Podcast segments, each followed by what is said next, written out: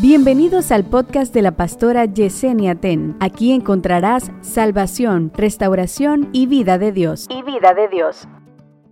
Es importante que usted aprenda a dejar en las manos del Señor lo que usted no puede hacer, echando toda vuestra ansiedad sobre Él, porque Él tiene cuidado de nosotros.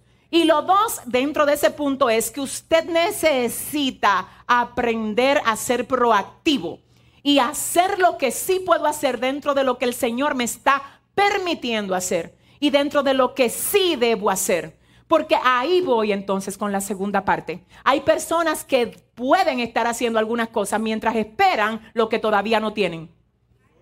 Pero no lo están haciendo porque ellos quieren esperar lo que no tienen cuando deberían de ser proactivos con lo que sí ya tienen.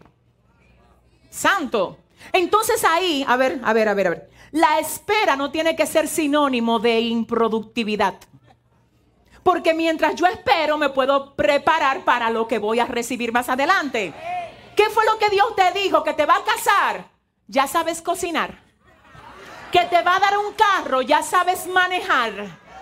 Que te va a dar un ministerio. Ya aprendiste la palabra. Eh, vamos a ser sinceros, pero tú estás esperando el ministerio sin palabra. Tú estás esperando el novio sin saber cocinar. Una de las cosas que yo más amo, literalmente, y él lo sabe, es cocinar. Yo lo que no tengo es mucho tiempo y gracias a Dios, Dios me dio un esposo que me entiende y me comprende y hasta cocina a veces en la casa. Los hombres tienen que aprender también, claro. Pero le voy a decir algo, yo tengo que saber responderle a ese señor que está ahí. Porque el esposo suyo no puede estar todos los días comprando McDonald's. Dice, ay, mi amor, pasa por el drive-thru. No, no, no hay drive-thru aquí. Fájese a cocinar. Dígale a su vecino, póngase a cocinar. Dígale a su hermana, dígale. Usted dice que quiere novio y todavía no sabe ni arreglar bien una cama. Me voy de aquí. Dile a tu vecino, te están acechando, dile. Andan midiéndose el traje de novia y todavía no saben lavar bien un baño. No, yo sé que ustedes no quieren aplaudir ni nada, pero está bien, eso no es nada. Yo sé todos esos trucos. No, porque yo voy a pagar una que me ayude y cuando y si no hay después para pagarle a la que te ayuda. ¿Qué vamos a hacer? Porque puede que haya un tiempo en el que se le pueda pagar a la que te ayude. Y si se mete una, una situación, un proceso en tu casa donde no haya para pagarle, yo sé que tú te ves linda, bella tú eres. El problema es que hay cosas que no es con lo linda que tú te ves que se van a resolver en una casa. El problema es que hay hombres que, que andan buscando novia, que la sierva, que la sierva y todavía no tienen un trabajo.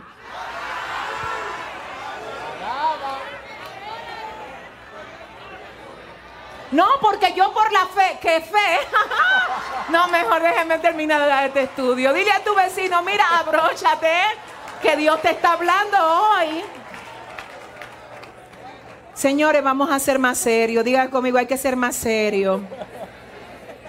La espera no tiene que ser sinónimo de estancamiento, señores.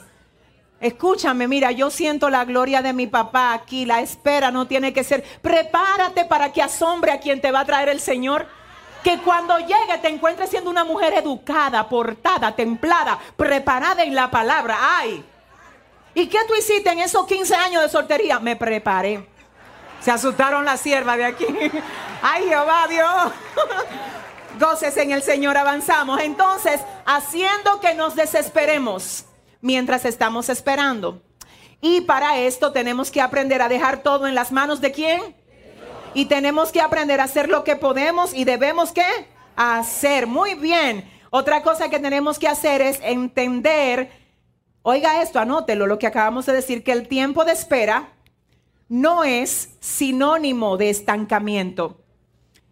En esa dirección vamos a ver el ejemplo, ya casi terminando. Cristina, ¿qué dice Génesis 46 al 8? Vino a ellos José por la mañana. Léelo otra vez, mi amor, por favor, disculpa. Vino a ellos José por la mañana y los miró. Y he aquí estaban tristes. Y él preguntó a aquellos oficiales de Faraón que estaban con él en la prisión de la casa de su señor, diciendo, ¿por qué parecen hoy mal vuestras semblantes? Ellos le dijeron, hemos tenido un sueño y no hay quien lo interprete. Entonces les dijo José, ¿No son de Dios las interpretaciones? Contádmelo ahora. Ok, ¿por qué esto es importante en el punto de entiende que el tiempo de espera no es sinónimo de estancamiento? Porque ese no era el destino final de José. José, el Señor le había dicho que iba a ser gobernador. Y se lo había dicho por medio de qué? De sueños. ¿Qué pasa? En el momento que Dios le dice eso a José por medio de sueños, pasa todo lo contrario. Él va a ser esclavo, luego lo meten preso en la cárcel, pero él, mientras todo eso se da, él espera ver qué. La manifestación de qué? Del sueño. Ahora, él lo que nunca hace es que se estanca. Porque en la casa de Potifar, mientras espera, él da lo mejor de él, y dice la palabra que se ganó tanto la confianza de su jefe que su jefe no le privó de nada, solamente de la mujer que era de él. Pero cuando llega a la cárcel dice que tampoco se estanca y él estaba esperando ver que el sueño, el sueño todavía no se había revelado, pero él tampoco estaba estancado. El trabajo que tú tienes no es tu parada final, es una, no es tu destino final, es una parada. Ahora, ¿qué tan bueno eres tú haciendo que tu jefe te tenga confianza? Porque tú eres tan excelente como empleado que es que tú sabes que ese no es tu destino final, pero es tu parada. Es tu oportunidad para tú revelar cuál es tu nivel de preparación para la parada final. Ay, Dios. Imagínese que José hubiese llegado a la casa de Potifar diciendo, ¿y este trabajito es el que me van a dar a mí? a mí me ungieron como gobernador en un sueño. No, no es así. Dios me dijo que es gobernador que voy a ser. Eh, no, es que no. A mí yo, Dios me dijo que es a gobernar que voy. Así que yo no vi esto en mi sueño. Hay cosas que tú sabes que ni siquiera Dios te las reveló. Pero te está dando la oportunidad sin haberte revelado de que eso es lo que tú tienes que hacer. Porque eso es ahí que tú estás. ¿Y qué va a hacer? ¿Va a cruzar los brazos? Deja huellas en tu parada que hagan que cuando ya tú no estés te recuerden por lo bien que tú te comportaste mientras estabas en esa parada. Si ese es el aplauso para tu padre, dáselo mejor, dáselo mejor. Que los primeros que celebren contigo el hecho de que Dios te promueva sean los que te vieron en esa parada.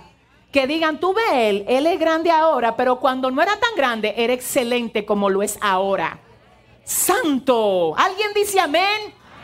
Entonces, en la cárcel, en la cárcel, en Génesis 40, verso 6, dice que vino José al copero y al panadero y los miró que estaban tristes. ¿Cómo estaban? Tristes. Y él preguntó a aquellos oficiales de Faraón que estaban, que estaban con él en la prisión y les dijo, ¿por qué están hoy tristes sus semblantes? ¿Cuál es la razón? Una persona que todavía no ha visto lo que se le prometió en un sueño que viene de ser injustamente acusado de algo que no hizo, que lo metieron preso siendo inocente y que todavía le quede sentido y esencia para preocuparse por lo que ve triste en la cárcel. Ese está preparado para gobernar. Una persona que a pesar de que no la valoran sigue dando lo mejor en el lugar donde está. Una persona que sabe que injustamente le han dado a otro lo que se supone que le den a él. Pero todavía sigue dando lo mejor, ese está preparado para gobernar. Hay cosas que van a probar si tú estás preparado para tu destino final.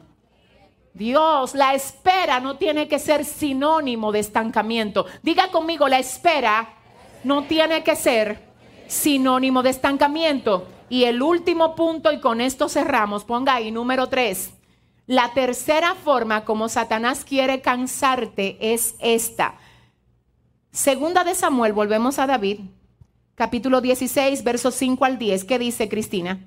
Y vino el rey David hasta Baurín, y he aquí salía uno de la familia de la casa de Saúl, el cual se llama Simei, hijo de Gera. Párate ahí. La segunda manera, dijimos, ¿cuál es? Haciendo que nos desesperemos cuando esperamos. La tercera manera la vamos a ver implícita, anote, en segunda de Samuel 16, 5 al 10. Y el tercer punto es haciendo que perdamos el enfoque de lo que Dios quiere hacer con nosotros por medio de lo que estamos pasando. La tercera manera como el enemigo quiere hacer que nos cansemos es haciendo que perdamos el enfoque de lo que Dios quiere hacer con nosotros por medio de lo que estamos pasando.